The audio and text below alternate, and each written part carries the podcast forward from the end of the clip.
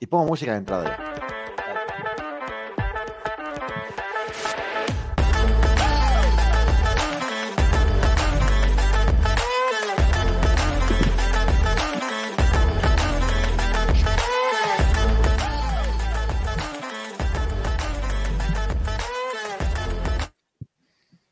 Bueno, uf, corte muy duro, ¿eh? Pero aquí estamos. Vaya corte más brusco. Abrupto.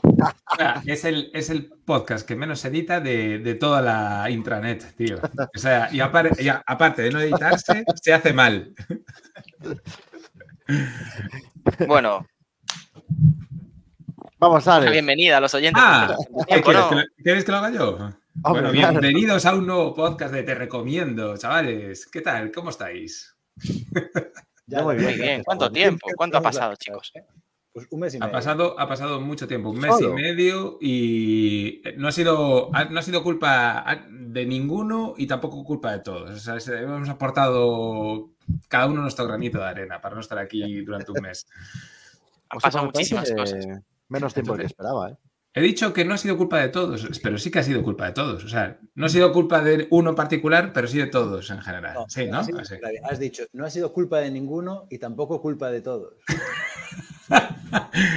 Robino para atrás, Andrés. Empezamos otra Da vez. para, da para podcast. Es tu frase. Yo, mira, antes de empezar, quiero haceros una pregunta. A ver si os pasa lo mismo. Eh, ya lo- me lo llevo preguntando mucho tiempo, cada vez que voy al gimnasio o a un sitio público donde te- se tiene que sentar gente a tu, a tu lado, ¿vale? ¿A vosotros os pasa que la gente no tiene eh, conocimiento o no, no, no, no es consciente del, del- de tu situación? O sea, de la situación de otras personas. O sea, invade vuestra privacidad. O sea, imagínate, en un sitio público. eh. Ejemplo, ejemplo claro, el gimnasio, ¿vale? Eh, estoy en un banco y hay otros tres bancos libres y el pavo que viene se sienta a mi lado. No sé por qué. Ya, a mí eso no- Ahí está todo libre. Buah, eso es un. es- Buah, yo, yo es que lo odio, tío. Y hoy le metí una contestación a uno.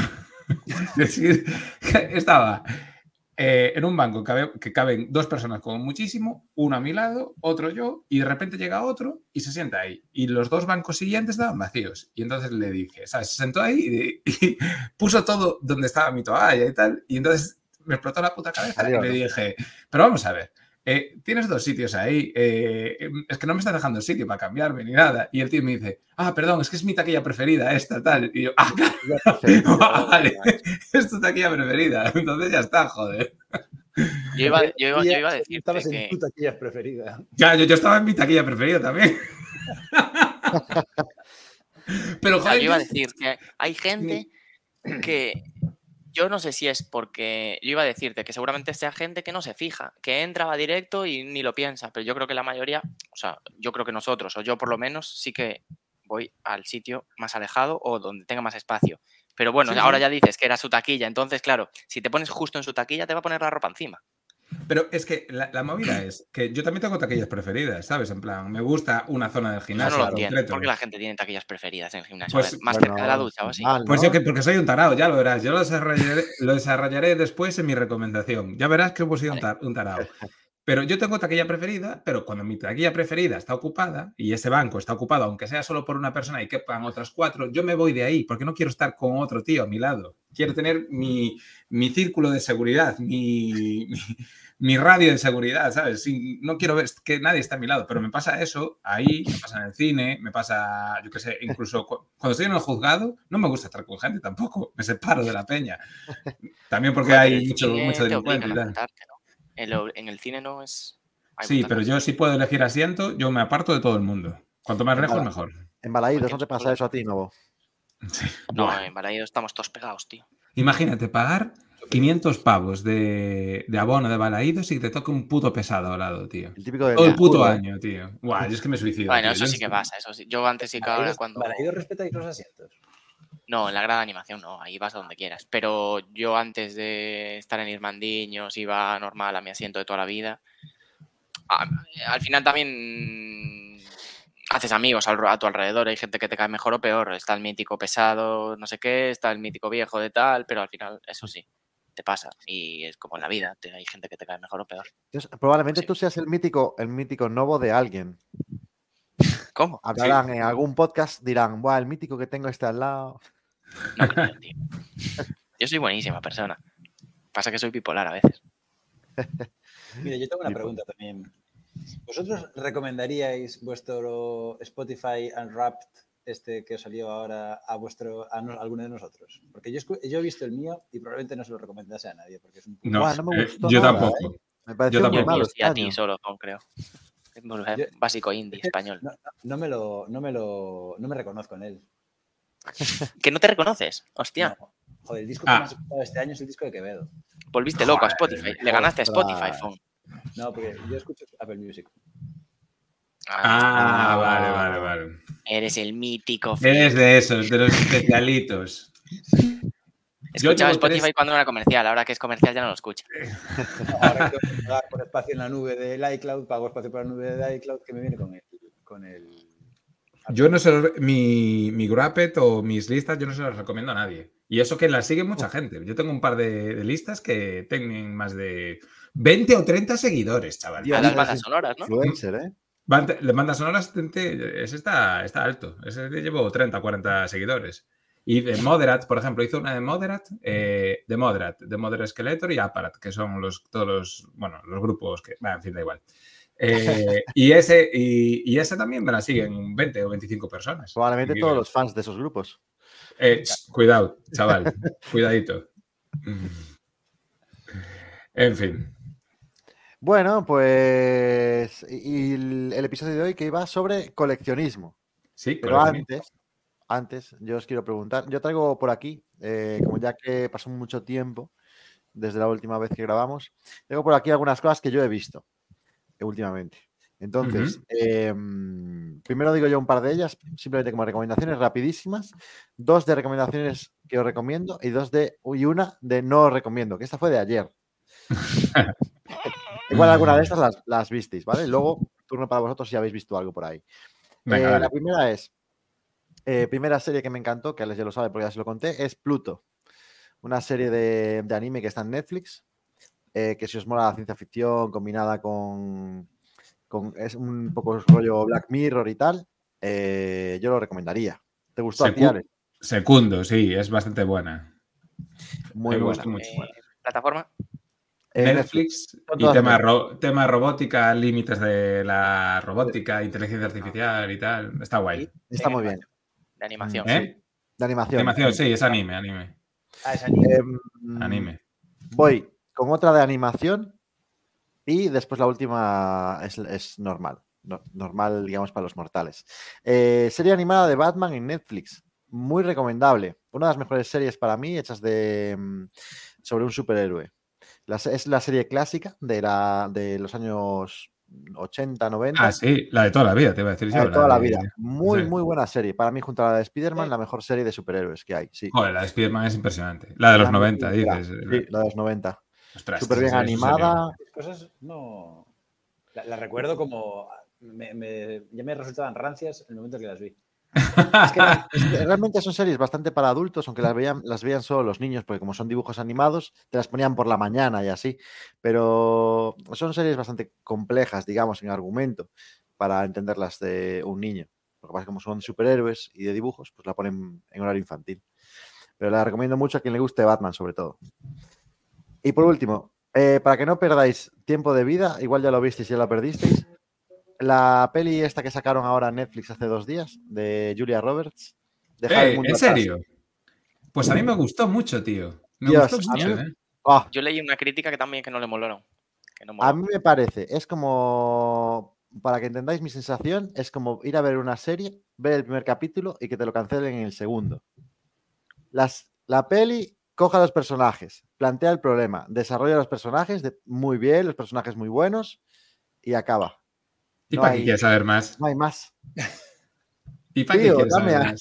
un episodio 2, dame a- Claro, a ti, a vosotros, vosotros queréis que os coman, que os lo den mordido y que lo traguéis todo. Y, y es la explicación de todo. El cine no es así, tío. Yo me puedo, inventar el, me puedo inventar el final, pero no media Pues invéntatelo, y- invéntatelo. No, o sea, tú ya sabes lo que pasa. Él, él te lo explica perfectamente. El, mm, Sí, al Mar- final de Mar- todo, sí. Marcela, Marcela Ali, el, el negro, el protagonista negro, te dice lo que hay. O sea, al final lo resume.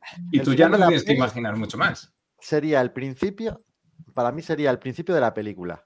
Buah, pues a mí el, final me pareció increíble. En plan, diciendo, ostras, ¿qué, qué manera de cerrar eso. Con tus huevos toreros cerrar así la peli. Y yo eh, tanto. se lo, se lo dije, se lo dije a Ruth, de hecho, a- porque la vimos hoy a la tarde, además.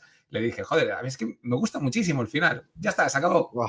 No te doy nada más. Imagínate todo el resto. A tomar por saco, sí. Eh, Es que me- es tal cual como si fuera eh, ver The Walking Dead. Imaginaos que solo ves el primer capítulo y no existe más serie. Ya acaba ahí. Ah, pero eso no le Pues- pasa mucho. Sería Sí. así. Sí, pues, pues mira, igual es su peli. Voy a ver entonces. Es como dejar una peli a medias. bueno, pues oye. eso. Hasta ahí lo que vi yo. Vale, yo voy a recomendar una y voy a decir una cosa antes. Hoy Espera, de espera, espera, por favor, por favor, por, por favor. Necesito contar esto. Esto es en directo, riguroso directo. Me acaba de escribir mi hermana pequeña y me dice, Nos está escuchando. No, me dice, hola Alex, tengo una crítica para vuestro podcast. Hostia. Porque obviamente os sigo escuchando, pero paré una temporada. Y es que estoy en la tercera temporada y ya veo que desde hace un par de episodios o incluso antes cortéis la música y cosas así de golpe. Suena fatal. Es que hoy, hoy fue además igual, tío. No se está viendo. Te lo juro por Dios. Te lo juro por Dios que lo está, lo está, lo está poniendo. Suena fatal. Antes no Además, fue súper abrupto el corte, tío. Antes Sí, no hoy se esto iba decreciendo. La música, eh, para ir bajándola hay un slider. ¿Qué pasa? Que cuando, cuando vas bajando el slider, eh, si no sueltas el clic, la música no desciende el sonido. Cuando sueltas el dedo es cuando baja al nivel donde hayas puesto el slider. Entonces, Ah, eh, cuando llevamos varios episodios haciéndolo, tengo la costumbre de ir bajándolo poco a poco. Y hoy se me ha ido la olla, lo he ido bajando como si fuera bajando la música y cuando solté ya estaba en cero. ¿Dirías que eres un ansioso? ¿Un ansioso por empezar? Yo, creo que sí. Fue la película de ayer de Ju- Julia Roberts que me reventó la Perdón. ¿eh? Perdón, Novo. Mm. Sigue. Ah, con no, tu no, no.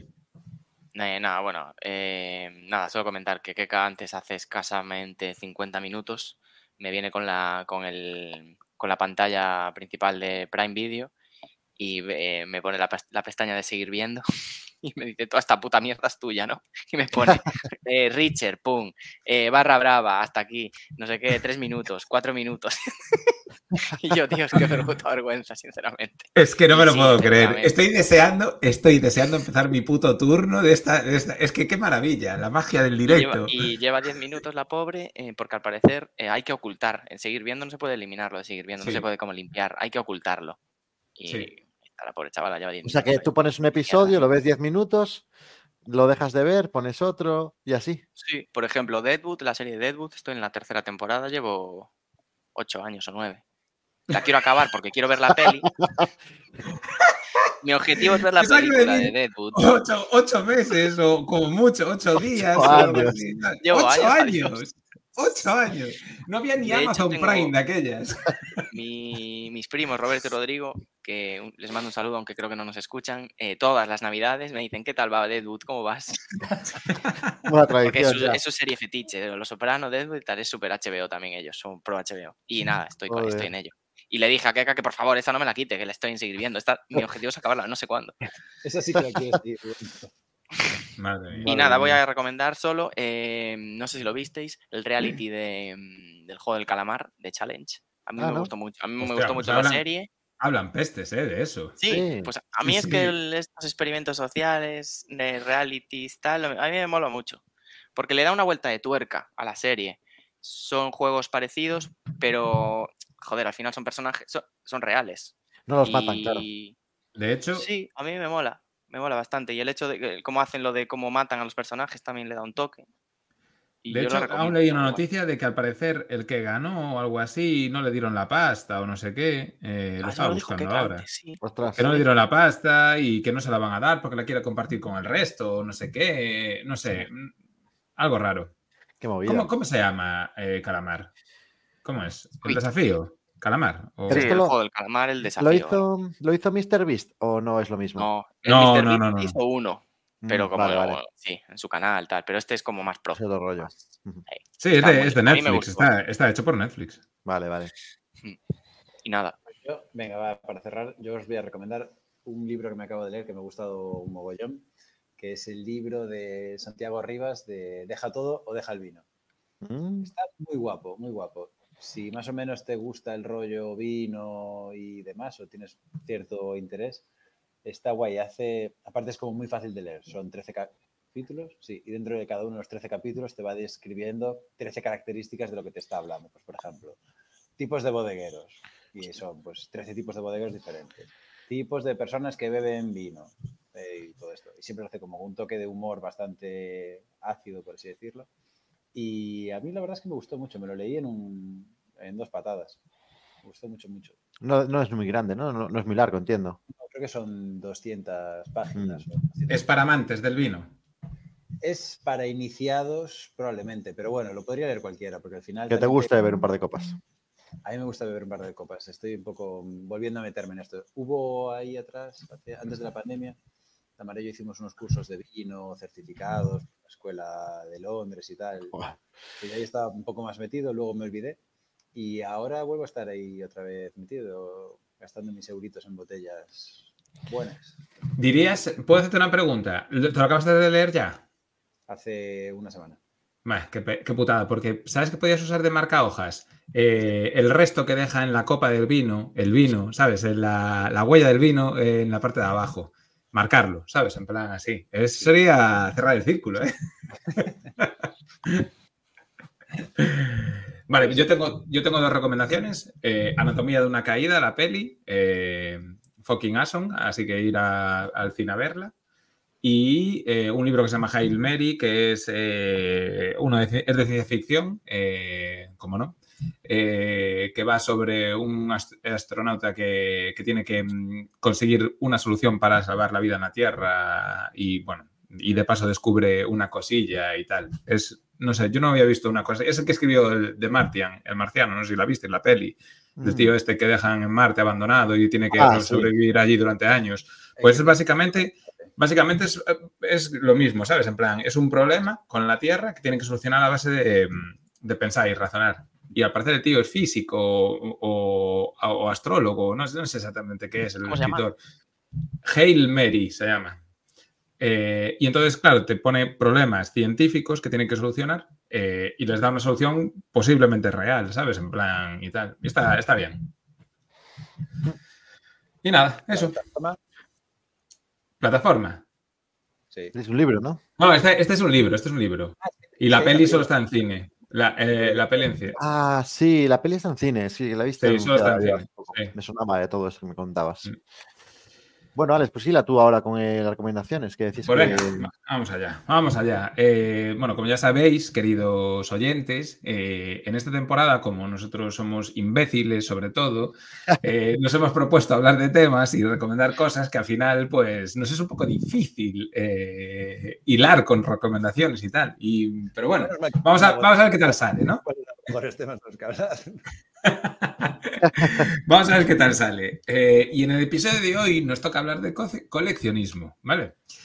Eh, ya sabéis que yo, a mí me encanta siempre mm, eh, traer aquí a la RAE, que es nuestra, el santo y seña, el, el faro que ilumina nuestros caminos. Y lo primero, ¿Es nuestro Pérez Reverte? soy, la, soy la A en este, en este podcast. Eh, y entonces, bueno, la RAE define el coleccionismo como la actividad que consiste en coleccionar objetos o la afición a coleccionar objetos, ¿vale?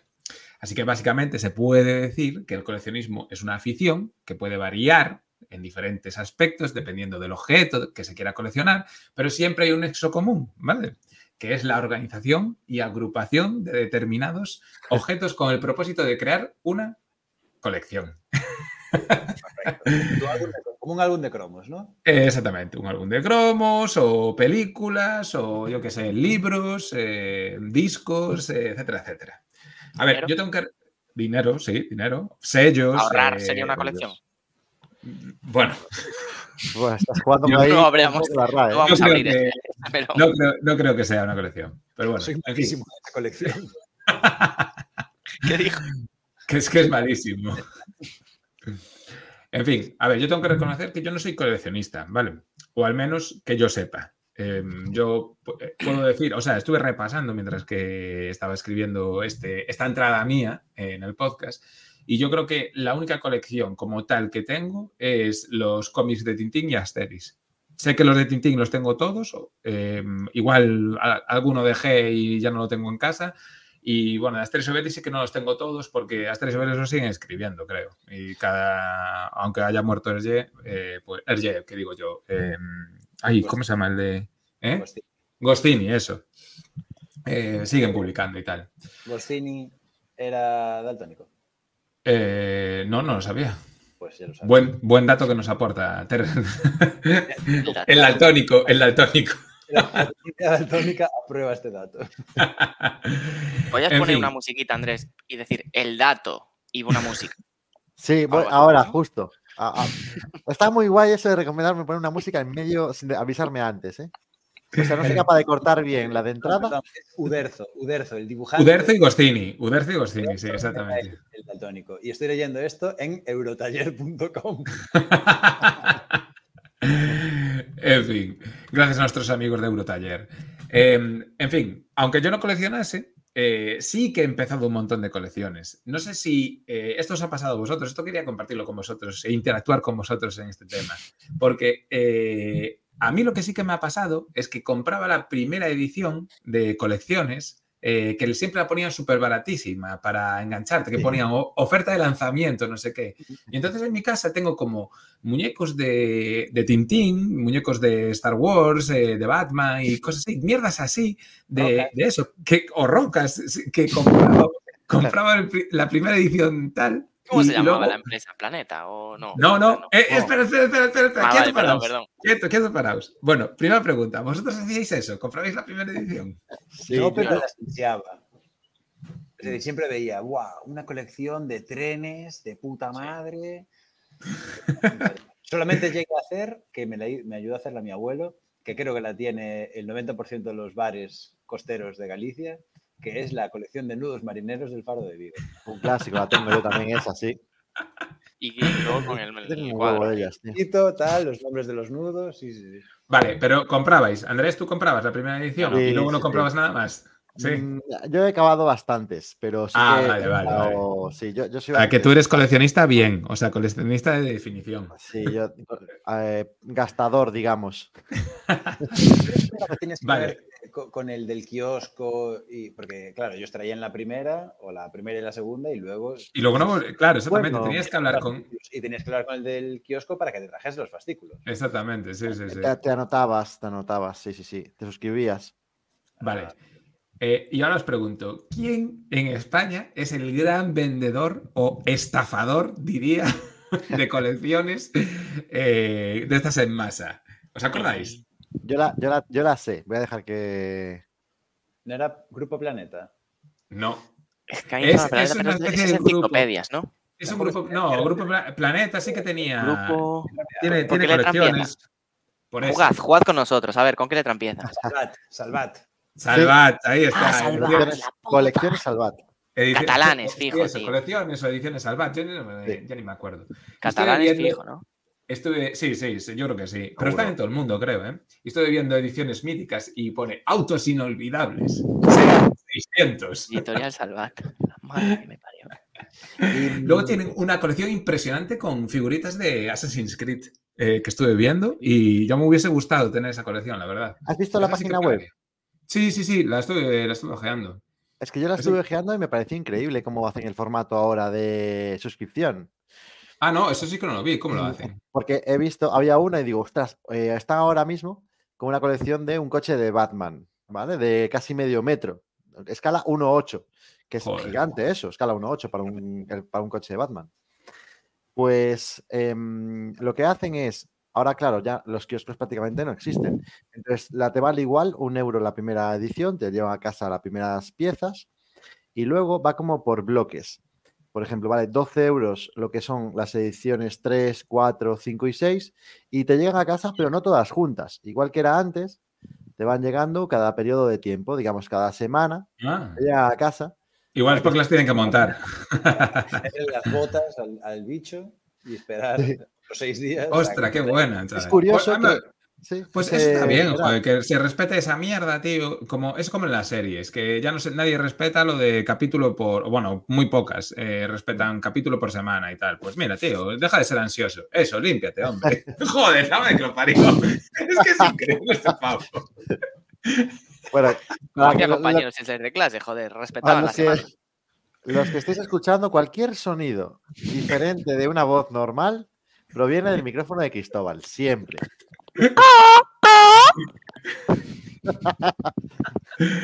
En fin. Eso, pónmelo más fácil para editar después. Bueno, en- entonces, os sigo. Yo seguía buscando y leyendo cosas sobre coleccionismo este, estos días. Todo, todo este mes y medio llevo leyendo cosas sobre coleccionis- coleccionismo. Me he vuelto un coleccionista de coleccionistas. y de repente me encontré con una página en la que se hablaba de los beneficios de los coleccionistas, de ser coleccionista, de coleccionar. Y yo dije, ¿pero qué Beneficios puede salud. tener? Sí, salud. beneficios para la salud, sí, sí. Y dice que proporciona calma, relajación y satisfacción. Yo diciendo, ¿pero qué dices, joder? Si, si- si los coleccionistas suelen te- tener pruebas mentales, la gran mayoría. Igual es porque No, a ver, es mucha broma. ansiedad y al tener los objetos que Claro. buscas. eh, Sí, Es claro. que yo, yo ahí es donde quiero abrir el soy. diálogo, ¿sabes? En plan, a ver, yo no, esto era una broma, en plan, yo eh, algo de algo mental mm, de, mm, que te genera placer coleccionar, pues sí que sí que tiene que haber, ¿sabes? Sí que tiene que haber un beneficio, tiene que darte dopamina, tener una pieza nueva o yo qué sé, cualquier chorrada de estas que segrega el cerebro. Eh, porque eh, yo lo decía más que nada eh, porque mucha gente eh, asocia el coleccionismo con, con enfermedades mentales, como un síndrome acaparador, convulsivo, ¿sabes? Llenar la casa de cosas, o yo qué sé. Sí, exactamente y tal. Y entonces, claro, yo, yo me identifico mucho con estos trastornos. Porque yo soy muy maniático y, y para muchas cosas. Y entonces me dije, ¿y yo por qué cojones no soy coleccionista? Joder. ¿Por qué no soy coleccionista a día de hoy? Si soy un tarado para muchas otras cosas, ¿por qué no soy coleccionista? Joder, madre mía. Es que es increíble. Es que me saca del programa completamente. Pero si no hice nada. Estoy buscando una la- cosa de colección. Respiración nasal muy fuerte. A ver, Claro, me es que tienes el micrófono, tienes el micrófono dado ahí. Y bueno, y le está dando vueltas. Y claro, yo no soy coleccionista como tal, o al menos en el más puro sentido de coleccionista, ¿vale? Pero sí que soy una especie de coleccionista. Yo soy un completista. y aquí entronco con lo que decía Cristóbal antes. Yo me estaba informando y al parecer sí que es, se considera un tipo de coleccionista. Un completista es un coleccionista que tiene el objetivo de completar una determinada colección basada en una temática concreta, ¿vale? Ser completista es una forma de ver una colección, porque hay mucha gente que colecciona cosas y va coleccionando, pues autobuses de tres plantas. Cada vez que ve un autobús de tres plantas de cal, lo compra y ya está, ¿sabes? En plan, pero no tiene la necesidad de completarlo absolutamente. Pero hay gente que sí que necesita completar, cerrar.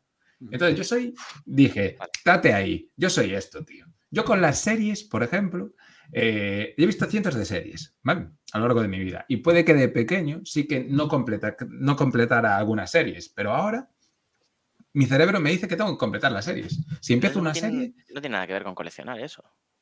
bueno, te- empezar, Coleccionas. uno... Puedes coleccionar ver series, pero no las tienes que acabar. ¿No?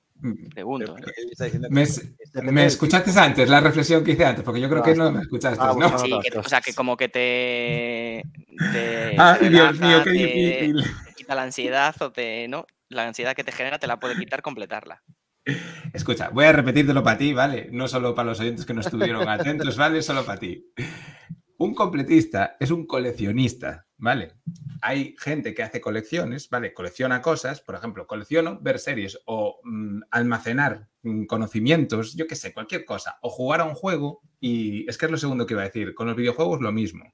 Hay gente que juega un juego y ya está, pero hay gente que necesita eh, jugar a un juego al 100%, es decir, que tiene que completarlo, tiene que hacer todo al 100%, que tiene que hacer todas las misiones principales y secundarias, todos los recados, todos los retos, todos los coleccionables, todos los logros, Sí, y hasta que consigue, claro, hasta que consigue el, el premio Platinum, pues no para. Pues yo me veo ahí y, y no sé si a vosotros os pasa. Yo, yo quería decir el ejemplo de las series, que con las series sí que me pasa mucho, que ahora, si las empiezo, las tengo que acabar.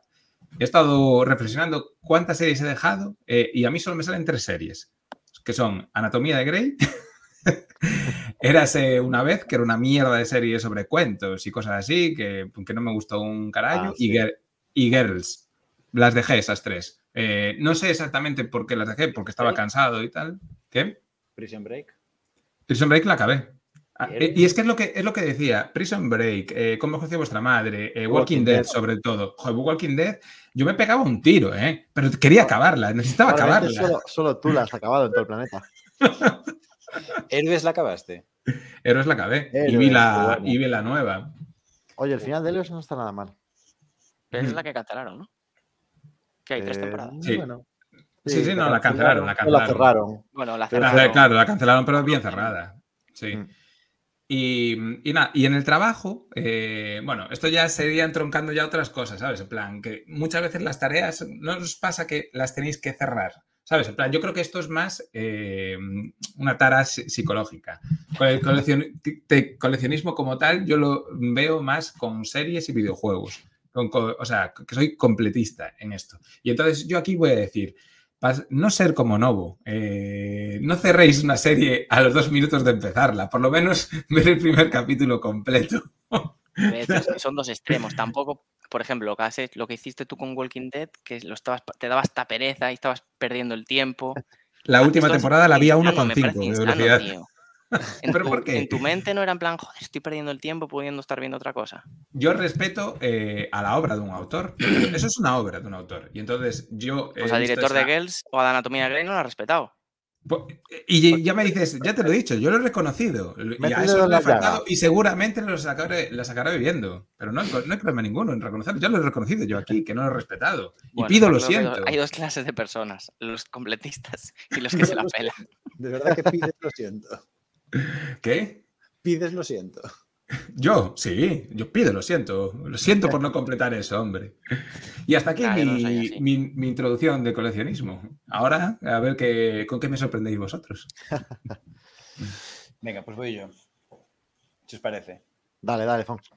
Vale, pues yo os voy a hablar de un coleccionismo en el que yo sí que me he metido, muy poco a poco, que de entrada puede parecer un coleccionismo, no voy a decir inalcanzable, pero bueno, sí a lo mejor un poco elitista, pero yo quiero daros recomendaciones para que os metáis en él y, y también podéis aprender a disfrutar, porque para mí también hay parte del coleccionismo que, que lo que decía antes, Alex, genera un disfrute. Yo, por ejemplo, voy a hablaros de relojes, coleccionismo de relojes.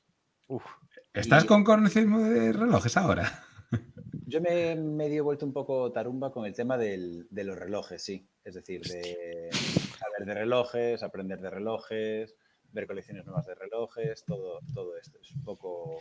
¿Todo tipo de relojes o, o analógicos? Claro, claro, claro. Es ¿O solo Casios? Engranaje fino.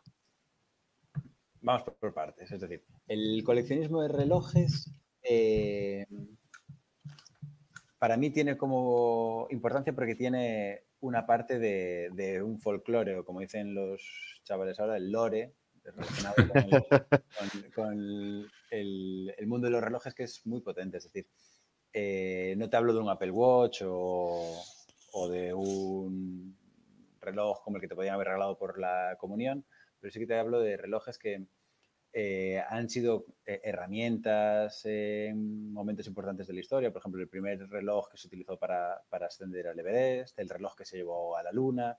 Son relojes que, que han sido herramientas para construir el, el mundo en el que vivimos ahora. Entonces eso le genera cierto interés y aparte es un conocimiento como que tú vas adquiriendo sobre objetos que a día de hoy son alcanzables porque tú puedes comprar esos relojes. Hay, obviamente hay muchos que, que cuestan mucho dinero y demás, pero otros como que puedes tener más o menos a mano. Y puede ser en cierta medida parte de ese, de ese mundo. Por otro lado, eh, los relojes, una vez que te metes un poco en eso, eh, tiene un poco valor como el que puede tener una joya antigua, una joya que te compras o una prenda de ropa que, que tienes que te recuerda a cierto momento puntual, ¿no? Entonces, por Ujú. ejemplo, eh, el reloj que ahora yo llevo eh, es un reloj que me compré cuando fui con Tamara de viaje a, a Japón. Es un Casio, que es japonés, y me lo compré en Japón porque yo sabía que quería ir a Japón y quería comprarme un Casio allí. Es decir, este reloj lo puedo comprar en Pontevedra, en las galerías de la Oliva, y me cuesta lo mismo que lo que me costó allí. Pero claro, el hecho de que yo haya ido allí, que tenga este reloj y demás, pues te genera también pues esa satisfacción de decir, jolín, pues soy parte de, este reloj es parte de mi historia y es un reloj que me va a durar mucho tiempo, que, que podré dar, que podré usar de aquí a lo que sea. ¿Es el Casio mítico de metal ese? No, no, no, no es un Casio de goma. Ah, de goma. Es que yo los de metal no los soporto. Shock de 56. Madre mía, chaval. Vale. Además de esto, ahora mismo se ha puesto. Es, bueno, igual ahora no tanto, pero el año pasado hubo como cierto boom con el mundo del relojes, sobre todo el relojes en, eh, a modo de, de, inversión. Es decir, hubo a raíz del coronavirus una, un desabastecimiento muy potente de, de relojes, como el que hubo con el desabastecimiento de las piezas para coches y demás, que también era muy complicado encontrar coches y demás, pues con el de los relojes ha sido, ha sido una locura, especialmente el que intentaba conseguir eh, Rolex. Entonces. Vamos, yo, yo, yo me vi este abocado a, a una frustración máxima. Entonces, sí, el tema es que eso ha generado eh, un mundillo de especulación brutal alrededor del tema de los relojes. Ahora mismo sí que esa burbuja se ha pinchado un poco, pero era muy habitual que relojes que por el cualquier motivo que fuera, no solamente relojes de alta gama, sino relojes de gamas medias, pero que hubiese poco stock o poca eh, disponibilidad de ellos, eh, multiplicasen su valor en reventa por dos, por tres, por, barbaridades de, dinero. Entonces ahí como cierto punto de, ¿cómo se dice? Pues de, de, interés también, porque eso también como que añade más eh, vidilla al mundo del folclore, ¿no? tú sabes que tú tienes este reloj, bueno, este reloj en concreto no, pero sabías que tú a lo mejor podías conseguir X reloj, que yo valorizar de, de aquí a tanto tiempo, bueno, eso también te daba mucho Además, luego, una vez que te metes dentro de este mundillo y empiezas a ver muchos relojes, yo consumo mucho contenido en YouTube, en blogs, en webs sobre relojes. Entonces, eso lo que hace es que al final se genera un poco ese factor de si sabes, sabes, ¿no? Entonces, yo sé, yo voy por la calle o yo que por de, formación profesional me fijo mucho cómo se viste la gente o, o qué lleva puesto la gente, me fijo mucho qué relojes lleva la gente. Entonces, ves a mucha gente llevando determinados relojes, llevando determinadas piezas que dices, este tío lleva esto porque sabe. Y entonces hay ahí también como un punto que dices, joder, esto mola, porque yo no conozco este tipo de nada, pero sé que está llevando esta pieza y ya sé que este tío, pues, o tiene determinado estatus, o tiene determinados gustos, o le, o le, o le mola el rollo. Em, bueno, eso.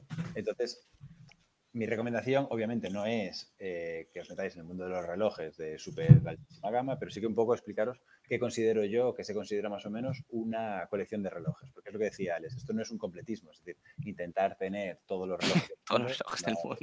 Es, absurdo. O todos los Rolex, todos los modelos de Rolex. Claro, o todo, sí, todo, de todas las marcas de, modelo, de relojes. un, un auténtico loco, pero bueno. Yo considero que una colección de relojes, puedes decir que eres coleccionista o que tienes una colección de relojes cuando tienes tres, pero tienen que ser tres diferentes. Tres pues yo tengo tres. Soy coleccionista de relojes. Te casan estos tres conceptos. Venga, dale. El primer concepto tiene que ser un reloj de vestir, un reloj formal. Lo tengo. Un reloj formal, pues se consideran los míticos relojes, pues a lo mejor que solamente tengan el número muy discreto, correa de piel y que sean, eh, pues eso, muy sencillitos. Yo lo tengo, forma parte de mi traje de superhéroe, de, abogado. Por ejemplo, esto podría valerme como un reloj, como un reloj formal. Es la comunión, ese creo. Sí, sí, sí, ese creo que es de la comunión. que sigue teniendo la misma muñeca, ¿no? Perdón, Fon. ¿Tú no llevaste el del escudo del Celta a, tu boda? Sí, ese lo tengo en vivo. ese, cuidado, eh. ese vale oro. Claro, claro. Vale, oro. Vale. En segundo lugar, un, reloj que se considera un reloj deportivo o casual. No un reloj de deportes, sino un reloj deportivo. Es decir, un reloj que puedes llevar con una camiseta y unos vaqueros pero que en un momento dado también podrías ponértelo con un traje y no desentonaría, o que podrías eso, pues salir a comprar el pan, llevar ese reloj y que tuviese tal. Son muy típicos, pues estos, los relojes pues de pulsera metálica y también con un dial como un muy, muy sencillito también. También lo tengo. Segundo. No sé si ya por mis relojes. Check. Y yo también quiero, yo también quiero enseñar mis relojes. Venga, Alex, va. Pero, no pero porque me parece un poco fricada traerme aquí los- mis tres, porque yo solamente tengo tres en realidad. Y un reloj de actividades. Dentro del mundo del reloj de actividades, Actividades. meto, pues un Apple Watch, meto un Ah. Casio de estilo, meto relojes. Ahí lo va el macho, ahí lo va el pavo.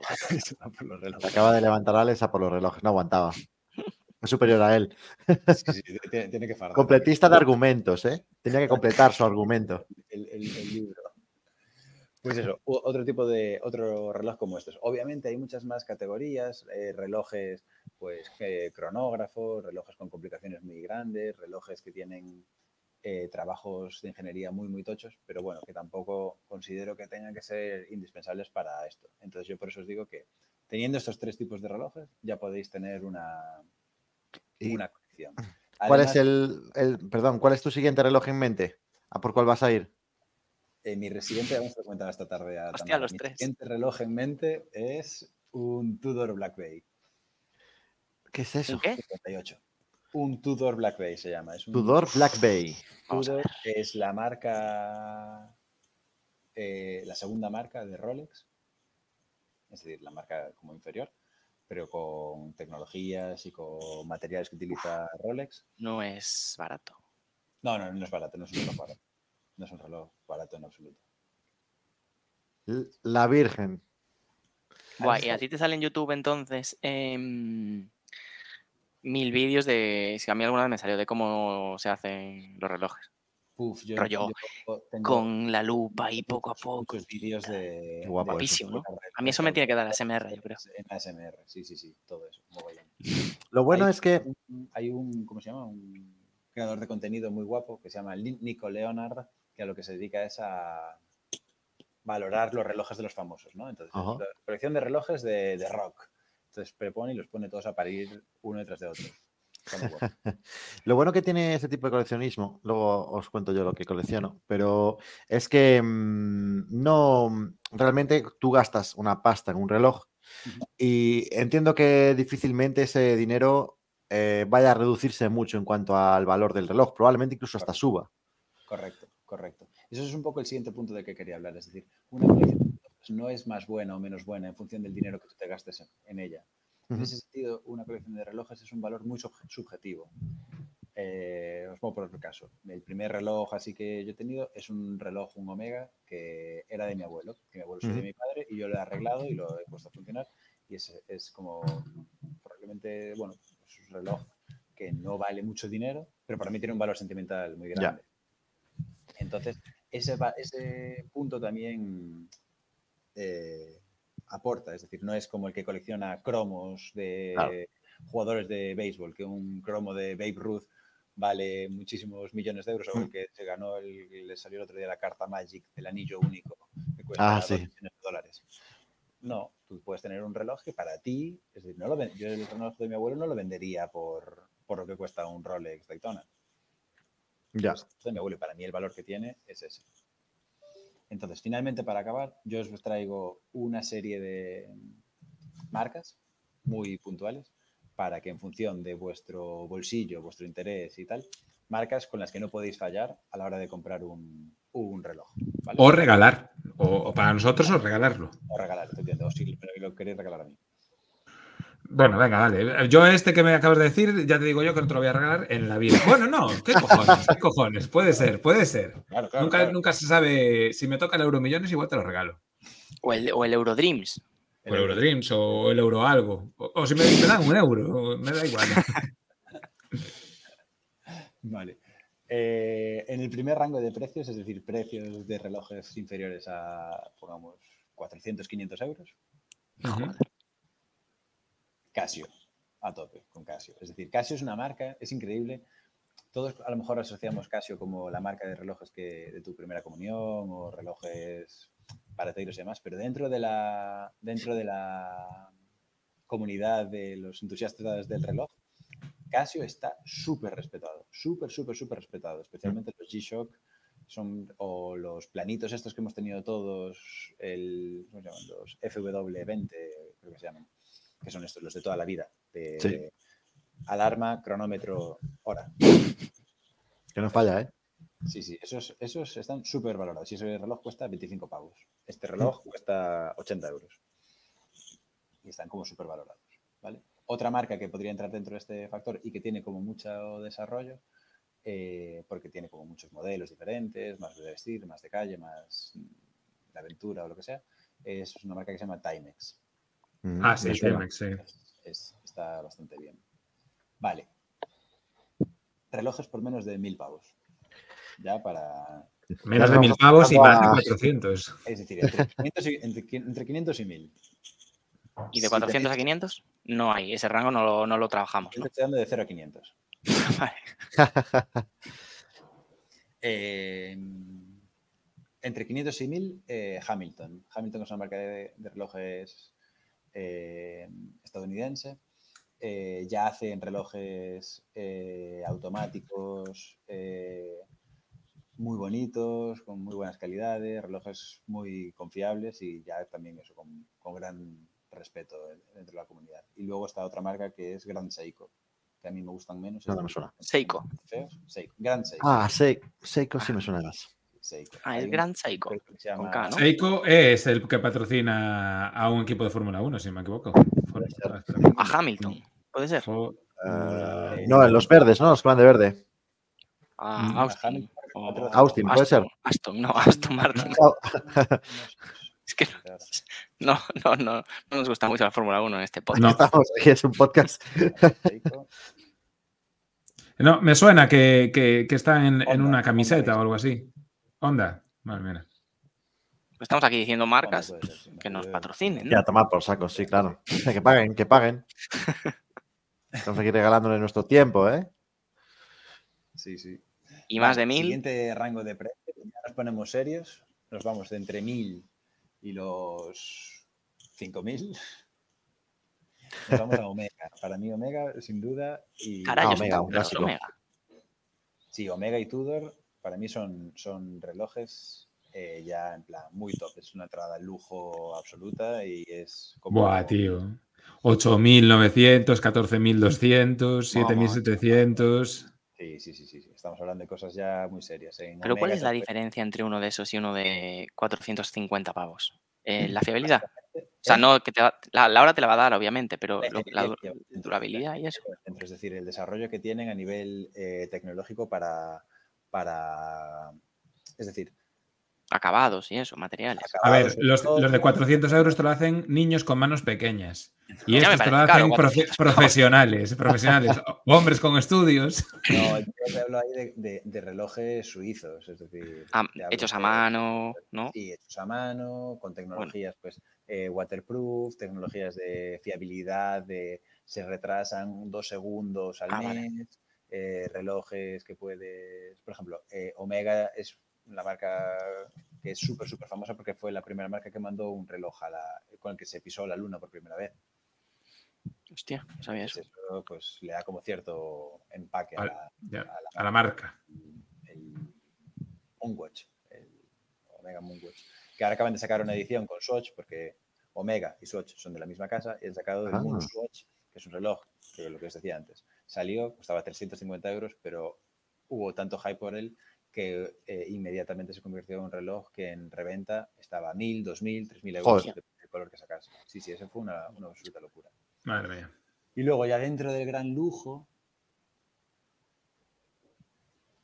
están los tres grandes ¿no? de- del mundo del reloj, que serían Rolex, Patek Philippe y Audemars Piguet, AB.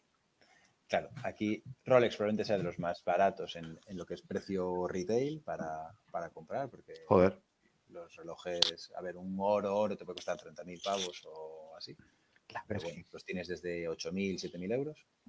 Pero cuando te vas a Patek Philippe o Audemars Pi- eh, te vas a relojes de 50, 60, 120, 200, medio Qué millón de locura, euros, macho. O del millón de euros. Patek. Sí, sí, sí. Hostia, toma ya. Sí, Qué locura. Son suizos. Son suizos todos, sí, sí, sí. Qué justo ya encima de todo eso, pero a mí me parecen horrorosos, pero bueno, eh, tampoco tendría jamás el dinero de comprarme uno de esos, son los Richard Mille, que es el, lo con- reconoceréis porque es el reloj que lleva eh, Rafa Nadal. Hostia. Claro, tiene poca pasta el tío. Pero ahí te vas A a, ver, relojes. ¿cuánto 15.000 cuesta esto? Oh, ¿Qué dices, tío? Más de lo que te puedes permitir, Cristóbal. Y de Rafa Nadal cuestan millón y medio de Pero son feísimos, además, son como rectangulares. Sí, sí, sí. Pero claro, esos relojes a lo mejor pesan 30 gramos. Me cago. en metes un puñetazo a alguien, ¿eh? Sí, sí. Ahora sí, ya. Ya, ya tonto está tío. Qué locura, tío. Rafael Nadal. Sí, sí. claro, es que pesa 12 gramos. Pesa Lo bueno es 12 eso, que no se, no se 12 devalúa gramos, mucho. 12 gramos es una puta pluma, tío. Piensa que Sí. te gastas, te gastas mm, eh, 1.500 euros en un iPhone nuevo y a los dos meses lo vendes por la mitad. Te gastas Ya. 1.500 euros en un reloj y a los dos meses lo vendes por lo mismo o un poco más. Pero ¿qué puede tener para valer un millón, tío? Es que no lo puedo entender, tío. No, es que yo lo estoy. La viendo. tecnología, macho. Para que Es pese 12 limitada. gramos. Flipo, tío. Esa La limitación. Es, es la precisión que te puede dar un artículo que pesa ese, eso, con esos materiales, hecho a mano. Y claro, Hostia, todo, Se fundó es- en 1999, anteayer, como quien dice. Sí, sí, Richard Mille tío. Muy joven, es muy joven. ¿Qué Cuenta una relojería, Cristóbal. También te digo que es imposible comprarlo. Aparte de que son prohibitivos, es imposible. Eh, Ya, que hacen pocos. de unidades que hay. de pocos y están súper seleccionados a quién se los van a dar. Sí. y, bueno, Hostia. Ostras. Mira, más de tres años de investigación y desarrollo han sido necesarios para hacer posible un nuevo mecanismo en el que el usuario controla el rotor de carga de acuerdo con el uso que va a hacer del reloj. Para ello simplemente tiene que apretar el pulsador situado a las 7 horas y el rotor de carga cambiará su posición con el propósito de protegerlo de golpes violentos en el transcurso de cualquier actividad deportiva. Se- aparte se carga solo. es que, ¿qué puta locura es esta, tío? Claro, es que el reloj automático se carga, solo carga con el movimiento de tu brazo. Claro, es que es muy loca. Es muy loco, ¿eh? Sí, señor. Entonces yo, eh, Hay un modelo que es de Rafa Nadal. Sí, es que es lo que os decía, os sale más a cuenta. Como a medida, eh, unos Ah. super genios del deporte, como eh, a la Philippe, el ciclista o así, y que te hagan embajador y te regalen los relojes. Que, que, que tener que comprarte uno. También te digo, también me sale más a cuenta eh, atracar a Rafa Nadal, por ejemplo. no, no había, había uno, ¿no? A Lewandowski le habían, le habían virlado el reloj. Lo que pasa es que luego lo pillaron. claro, es que, es que con esto, tío, ¿cómo no vas a virlar relojes, tío? O sea, es que no me jodas. Sí, sí. Qué interesante. Muy bien, muy bien, muy interesante, Fon. Bueno, Novo, Pues, ¿cuántos eh, relojes tienes? Bueno, yo me acabo de dar cuenta entonces que soy coleccionista de relojes. Tengo tres. Sí. Bueno, un pri- principiante. Eh, nada, voy yo entonces. Vale. Ánimo. Bueno, solo. Tengo curiosidad, ¿eh? Por saber si coleccionas algo. Yo creo que A ver, de entrada de quiero fútbol. decir que al final todos somos un poco coleccionistas de momentos y de experiencias a lo largo de nuestra vida. Vale, Oh, dejando este bonito. punto claro. Pero escucha, eh, hace dos minutos me estabas criticando porque eh, decías que no era coleccionar lo que yo hacía, que era No, ver yo entiendo series. tu completismo. Yo entiendo tu colección, pero no el completismo. Tío. Bueno. voy a matar. Lanzo una pregunta. ¿Sabéis quién? Y ya os vais a quedar con el culo tieso. ¿Quién fue el primer coleccionista de la historia? Jesús. Alguien del Imperio Romano. Ah, el Ptolomeo, Ptolomeo o algo así. O alguien en Egipto. Yo creo que eh, Ptolomeo. Voy de, a alguien, de alguien que yo hablé en este podcast, sin saber quién era. Un puto referente, ahora mismo me doy cuenta. Sabe Dios. El creador sé. de las albóndigas. El rey asirio Asurbanipal. ¿En serio? No estoy de coña. Joder. Se le considera el primer coleccionista. Podría ser Tenía mm, todos los textos religiosos, históricos y de la época.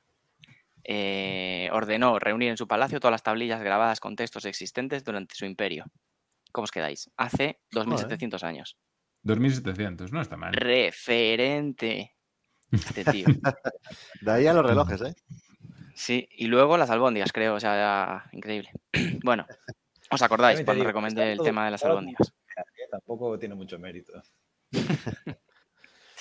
Y nada, eh, nada, comentar. Solamente, yo, yo solamente, yo es que no colecciono, yo, yo, yo no soy coleccionista. Yo solamente colecciono eh, entradas a estadios de fútbol, eso sí que lo colecciono. Tengo mi. Pero es que eso ya es coleccionismo. Es, que, pues mira, es que eso, es que la madre que te ¿Cuántas, parió. cuántas tienes? No me atendiste, Claro. no me atendiste a la definición. Que sí.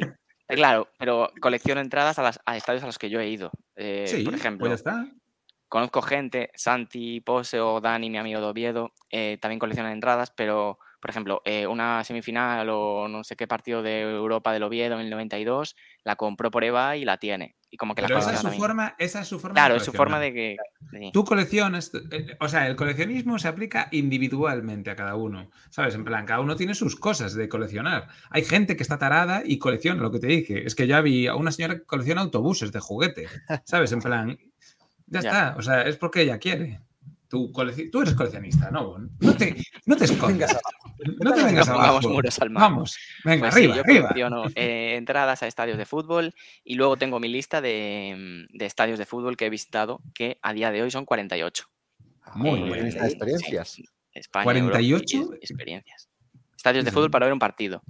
No, no, no cuento, por ejemplo, si eh, estuve en Londres y fui a ver el estadio del Chelsea, al museo y entré al campo. Eso no lo cuento. Muy bien. Ah, joder, 48 son, son una buena cantidad, ¿eh? Cada Sí. coleccionista tiene sus reglas también, que es una cosa que... Eh, ¿Tienes algún límite en plan? No, no soy ido- completista en ese sentido. No, me refiero a. He ido a, a la Junquera de Pontevedra a ver un La Seca Salgueiriños. Eso no cuenta como estadio. Eh, claro, sí que podría poner un límite. Por abajo, mi límite a lo mejor es el estadio del Alfreton, que es final es sexta división de Inglaterra. Y en España, por ejemplo, fui a ver un Alondras en tercera división un día con Cristian. Ese sí que lo cuento. Sí, si, hubiera ido a estadios, la claro. Junquera, sí que lo pondría. Vale. Sí. A la alerta Navi a ver a Andrés, también. Sí. Federativo de. Colla, tío. Ganamos el por cierto. ¿eh? Y sí, bueno, enhorabuena. Ah, eso. ¿Jugáis en el Federativo Colla ahora? Sí, Por favor. Ah, vale. Jugamos justo Vale, después de la selección em, gallega. Bien, Que bien, perdió, por bien. cierto. Luego también colecciono, eh, que yo no, no sé, eh, no sé si es colección o no, también personas que me tienen bloqueadas de Twitter. Yo creo que por la cantidad que tienes, seguramente sí sea una colección. Sí, ¿Tú crees Cuentas que- de crees que Twitter colecciono. para hacer una en la vida? Sí, sí, sí, me da, me, me da fijo. Son 190 o algo así. Eh, hay una página web que se llama, es que no me acuerdo, lo busqué el otro día, BlogLol o BlogLop o algo así, que te ¿En sale, serio? yo quería el listado exacto de todos los usuarios que me tienen bloqueados. Pero no, eso es imposible conseguirlo. Tengo los, el número bloquea. de bloqueos, 190 o 180. ¿Pero qué dices, tío? ¿Pero Y entre los más contando? destacados, Joder.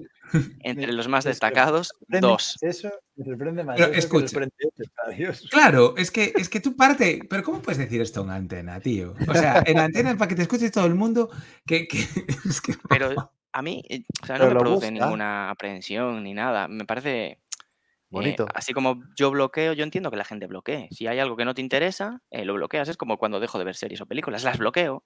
Vale, está bien. interesa. Ahora, ahora te hago una pregunta. Te, te te- te respondo a eso. sí, perdón, perdón, ¿Por qué, Ah, ¿Por qué te bloquean? Perdón. claro, espera. Exactamente. Antes ¿Cuál es el que comportamiento previo? dejas de ver una serie, no lo coges y llamas ¡Hijo de puta! ¡Hijo de Claro. puta! hijo de puta". Yo, la- yo tampoco, eh. No, yo no insulto, eh. Yo no insulto. No, no, poco. Yo vale, voy a entrar en tu Twitter. Voy a entrar en tu Twitter. A ver si. Vale. Entre, mm, entre los más destacados de mis bloqueos está el grupo ultra del Real Club Deportivo de La Coruña, los Riazor Blues. Desde hace años me tienen bloqueados. No recuerdo pues. por qué, pero ahí sí que igual alguna. Claro, ahí Suerte. por casualidad, de nada. El periodista Nacho Carretero también me tiene bloqueado. Todos son del deportivo, ¿qué pasa? No. Y Jacobo Buceta, el periodista vigués, me tiene bloqueado Escucha, también. No he tenido que bajar absolutamente Yo nada. ¿eh? también, ya lo he visto. Primer, primer tweet que tienes. Ja, ja, ja, no había leído esto. Tristes. Ah, joder, a ver. Pero es que no hay insultos, no hay insultos. Pero, tío, vamos a ver. Es que te las buscas. O sea, Pero es que eso no son insultos, tío. Menuda basura Y de esos club no me bloquearon. Arroba Menuda- Decano. ¿Lo qué, qué? menuda basura de club, que, de club que sois, al rabio de Cano. Ah, es No, que, no, no, hostia, no, eh, no, no no. venden entradas al fondo a la grada visitante. Buscaste, no buscaste Riazor Blues en el buscador que pone sois la, eh, 6 de abril del 2013. Sois la vergüenza de 2013, Galicia. Coruña. Riazor no, Blues 2013, hasta- tío. Hace nueve horas, a Era Rafa. Benítez. Eres un pedazo de sinvergüenza y un inútil. Hace, hace nueve horas. Está sendo o que ti queiras, niña rata complejada. Pero vamos Eso a ver, tío. Pero yo no insulto en ningún momento, joder. Pero ¿cómo? O sea, eh. Mira, Nah, le, responde a un- le paso. responde a Marcelino eh, Soutuyo, que es un opinador del Celta, y le dice: automutilación mental y emocional. No podría explicarse mejor. Ah, eso no, eh, pero eso es un autocito. eh. Ahí estoy de acuerdo con lo que dice el, el pavo este. Insultas incluso cuando estás de acuerdo, es normal que te. Que, te Que no, que no, que lo de automutilación lo dijo él. Ah, Yo lo vale, corroboré, vale, vale. como que lo subrayé. Son patéticos Bueno. el equipo, estadio y afición. no, pero es Continuamos entonces. es ¿O increíble. queréis hace seguir? 24 horas, ¿eh? Qué Es que tú no, es que no puedes, de verdad, no puedes sacar este tema. No puedes sacar este tema porque se te sacan los colores en dos lo minutos, tío. Que solo co- co- bueno, pues son mis colecciones, tío. Joder, respetadme, tío. Hay quien, quien colecciona relojes, tío. Vale, vale, venga, Bueno, sigue, sigue, sigue. Y termino con. eh, voy a hacer una recomendación para mí mismo. Y de una serie. Y si la visteis, que seguramente alguno de vosotros sí, eh, convencedme o decidme ahí un consejo para verla, porque siempre la tengo en mente y, y nunca me. No, no, no di el paso para verla. Solo vi, vi un capítulo, capítulo y medio, sé más o menos de qué va. Y es de eh, una persona que colecciona la sangre de sus víctimas. Joder, Dexter, ¿en ¿no? Quiero ver Ah, Dexter. Dexter. Madre mía, ¿no viste Dexter? No, Qué tío, buena, no. tío. Es muy buena. Además, o- sea, yo ahora te quiero preguntar, ¿cómo empiezas Dexter, el primer capítulo, que es bastante El interesante? del hielo, es el del hielo. Lo vi cinco Sí. veces, tío. No sé Pero por qué luego ¿cómo no sigo. O sea, ¿en qué momento? eh, claro, es que es- eso es que no, te- no es que no te guste, es que Ya, igual es porque no, pasas, justo es cuando por- es empecé no el vagancia, eso. Igual no era el momento, no encontré el momento. Bueno, yo te la recomiendo mucho. O sea, a ver, es una es típica serie, de- e- ejemplo típico de que tenía que haber terminado antes de lo que te de, de lo que tardó en terminar.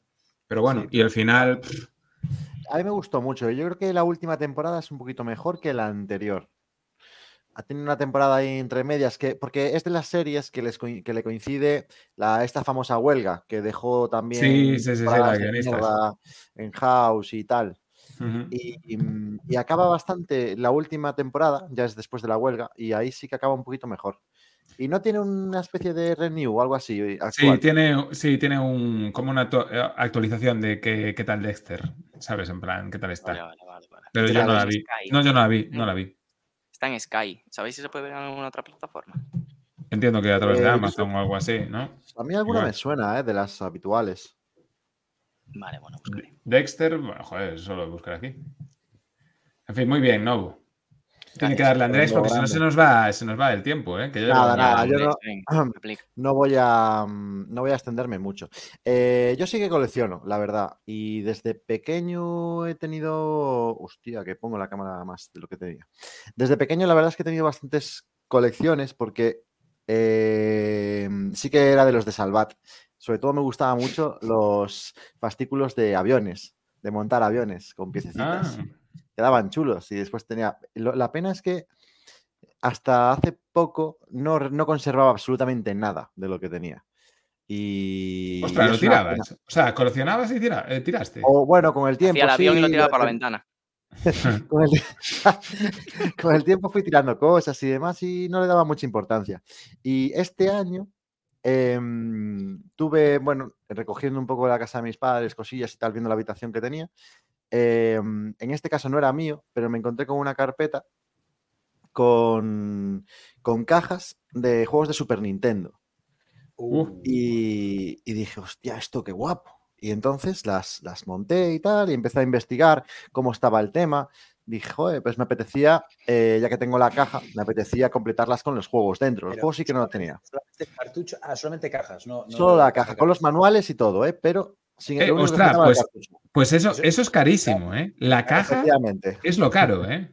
Es que el problema que hay, después de investigar, es que con el tiempo las cajas son un producto muy, muy destructible. Y no solo eso, sino que en su día la mayoría de la gente sí que cogía la caja y la tiraba a la basura. Los juegos de Game Boy, por ejemplo. Casi no hay juegos de Game Boy con caja. Se tiraron la mayoría. Y, al tener eh, los juegos en, en carpeta, la caja, tengo aquí uno, por ejemplo, está perfecta. completamente perfecta, tío. Perfecta. ¿Eso cuánto cuesta? Esto más o menos ahora mismo cuesta entre 120 y 200 euros cada uno de estos. Los, he completado ya, ¿eh? He o sea, he, conseguido comprar el cartucho en la misma versión que la caja y tengo, los tengo todos completos con el...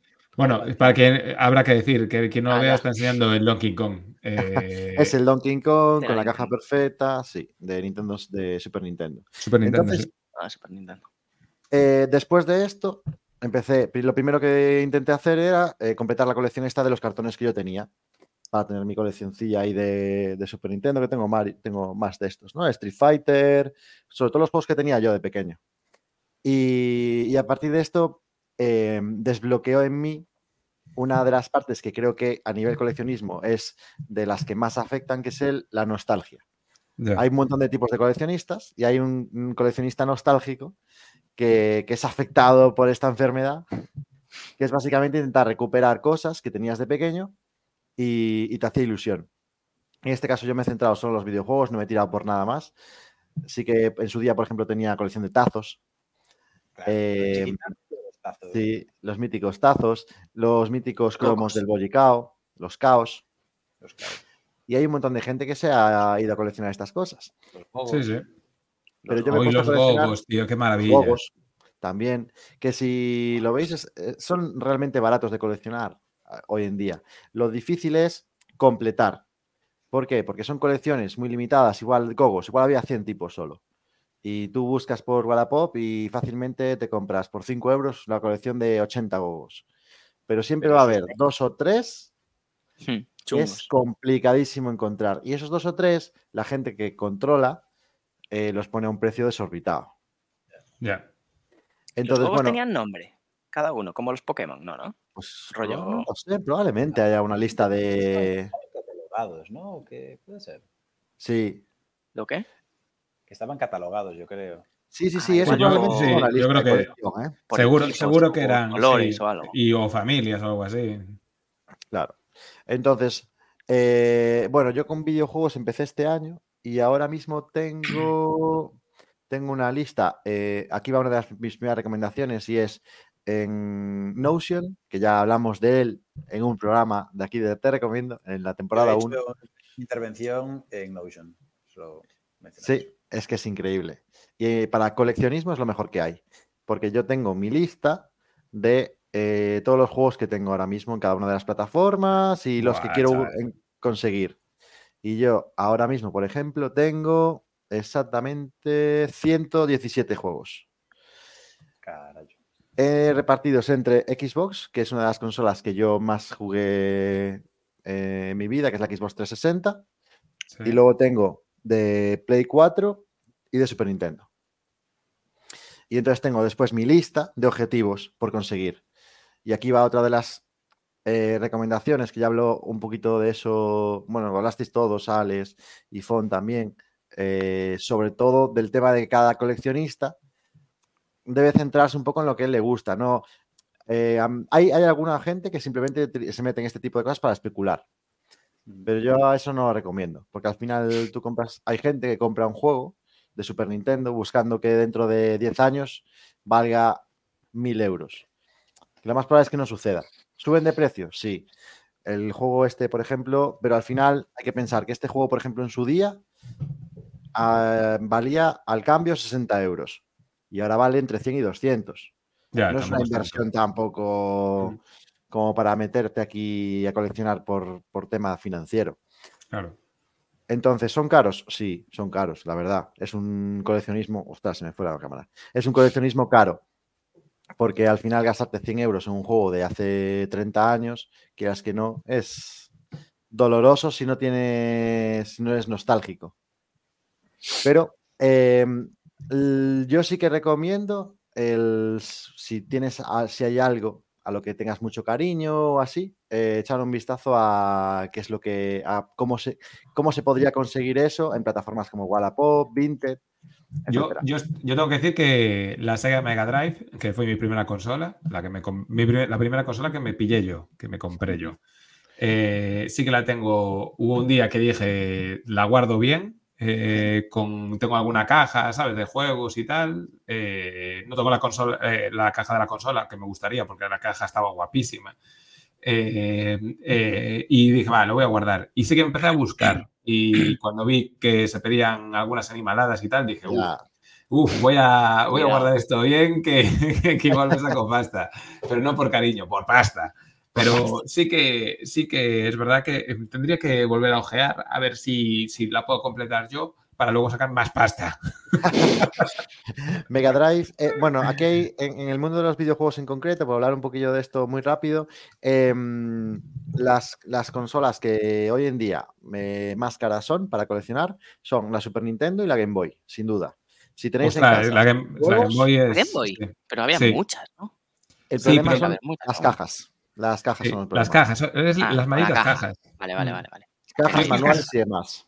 Yo he escuchado algún, yo he escuchado algún, ¿cómo se dice? Eh, algún podcast y tal, de estos de mm, o de videojuegos, de cultura general y tal, que siempre dicen lo mismo. Y son varios de los que hablan, ¿sabes? En plan, joder, el otro día tuve un problema para encontrar la caja de este, no sé qué tal. eh, cuando- Y yo, yo estaba flipando, en plan diciendo, pero ¿cómo que la caja? ¿Sabes? Claro, claro, sí, sí. Cartuchos hay a, a cientos, pero cajas no.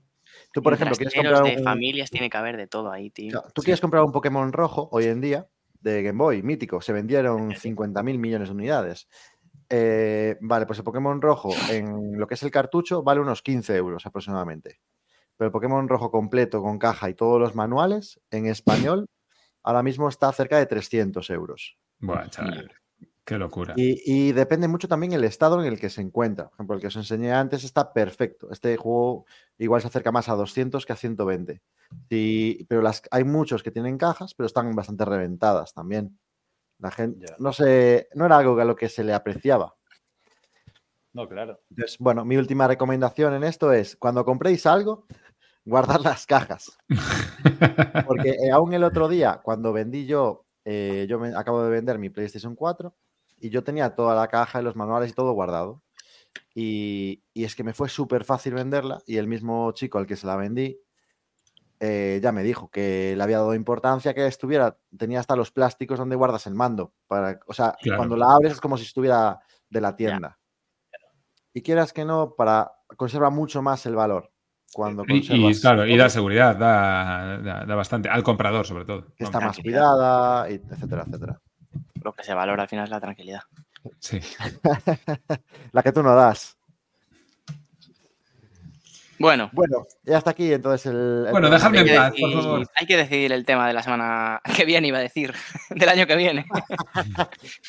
Uh, ahora sí, seguramente hasta enero, mediados de enero, sea complicado grabar, porque empiezan las fiestas, ¿eh, chavales? Yo solo Podemos quiero hacer decir, una, un directo. hacer un in situ. yo, solo quiero, vale. yo solo quiero decir que un reloj roto, da la hora bien dos veces al día. Eso es lo único que quiero decir, ¿vale? Y si te escribes, si te, si te escribes alguien con un boli en la muñeca, también. La hora. Mi prima ¿No tiene un hablas? tatuaje. No dijiste nada de. El de, de el las dos horas. reloj. ¿De qué? Ah.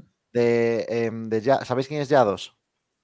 Ah, sí. Yo Ah, también sí. quiero- Yados dices que no da, la, no, da, no da la hora, da los 200k. Por favor, tío. Nada, yo sé, yo sé, Paul le 200K y acuchillaba. punto. Lo acuchillaba.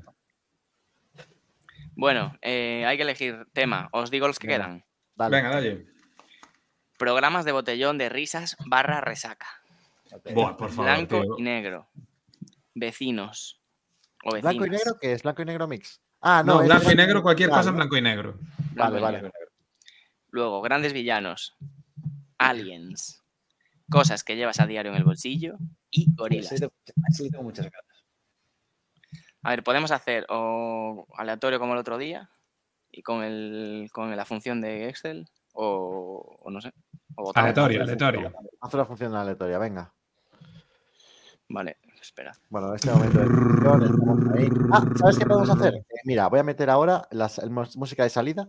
Luego hago un degradado bien Venga. de salida y dice Novo el tema y cerramos. Y el Bueno, tema es. ¡Pum! Vale, espera, a ver. Quedan siete temas.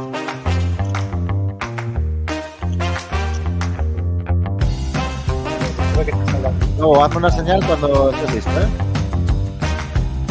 Listo. Bajando. Madre mía, qué bien lo hace, qué bien baja. Vecinos. ¡Ah! ¡Vamos!